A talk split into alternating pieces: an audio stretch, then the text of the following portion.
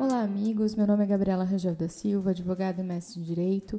Hoje vamos dar sequência às nossas conversas instrutivas sobre temas polêmicos de direito. Vamos abordar o tema Perspectivas da Lei de Abuso de Autoridade. E para isso temos conosco o advogado Gustavo Marque Bento. Olá, doutora Gabriela. Oi a todos os ouvintes. Muito obrigado pela oportunidade e vamos esclarecer alguns pontos aqui da Lei de Abuso de Autoridade. Polêmica lei. Então vamos começar, doutor Gustavo. Qual é o âmbito de aplicação da Lei de Abuso de Autoridade? A lei criminaliza condutas, é, especificamente as condutas de agentes públicos que, ao exercerem essa função pública a eles atribuída, o fazem de uma maneira abusiva. Vale observar, no entanto, que essa criminalização não é de qualquer uso abusivo da autoridade, é especificamente quase em toda a totalidade nos casos relacionados a investigações ou processos criminais. Quem pode processar uma autoridade por abuso de poder nos termos dessa nova lei? O processo pelos crimes de abuso de autoridade estabelecidos por essa lei são todos de ação penal pública incondicionada. Isso quer dizer que o Ministério Público é quem é legítimo para processar criminalmente a autoridade abusiva, independentemente de, de representação do ofendido. No entanto, caso o Ministério Público não ofereça a denúncia criminal no prazo legal, o cidadão ofendido poderá dar início ao processo por meio da queixa-crime subsidiária da pública, assim como ocorre em todo, em todo crime de ação penal pública incondicionada. Quais as reais possibilidades de uma autoridade ser presa por algum crime desta lei?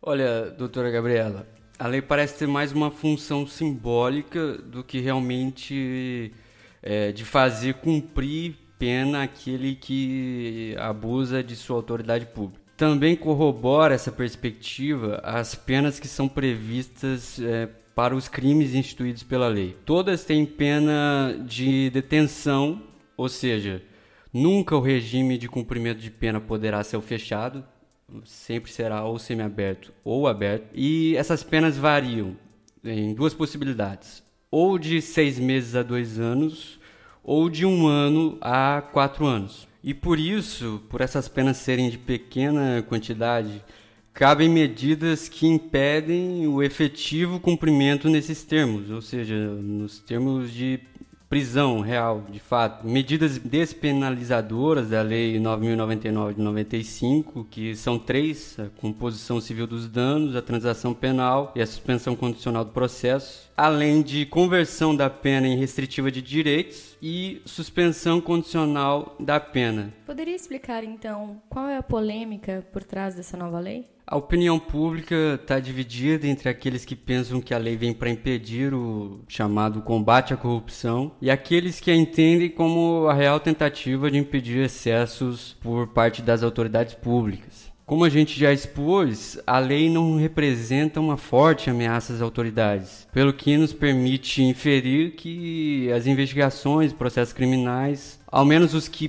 acontecem de maneira legítima, não vão deixar de existir por eventual receio provocado pela lei. Além disso, a lei entra em vigor somente em 2020, não se aplicando aos excessos praticados até lá, ou seja, o que aconteceu até lá, até janeiro de 2020, não, não vai ser enquadrado nos termos dessa lei. Não podemos afirmar ainda quais os reais efeitos que a, que a lei de abuso de autoridade terá, mas seus termos de fato buscam proteger o cidadão contra excessos do Estado o que é legítimo, uma vez que a, a, dignidade humana é fundamento da República do Brasil, nos termos do artigo 1 inciso 3 da Constituição Federal.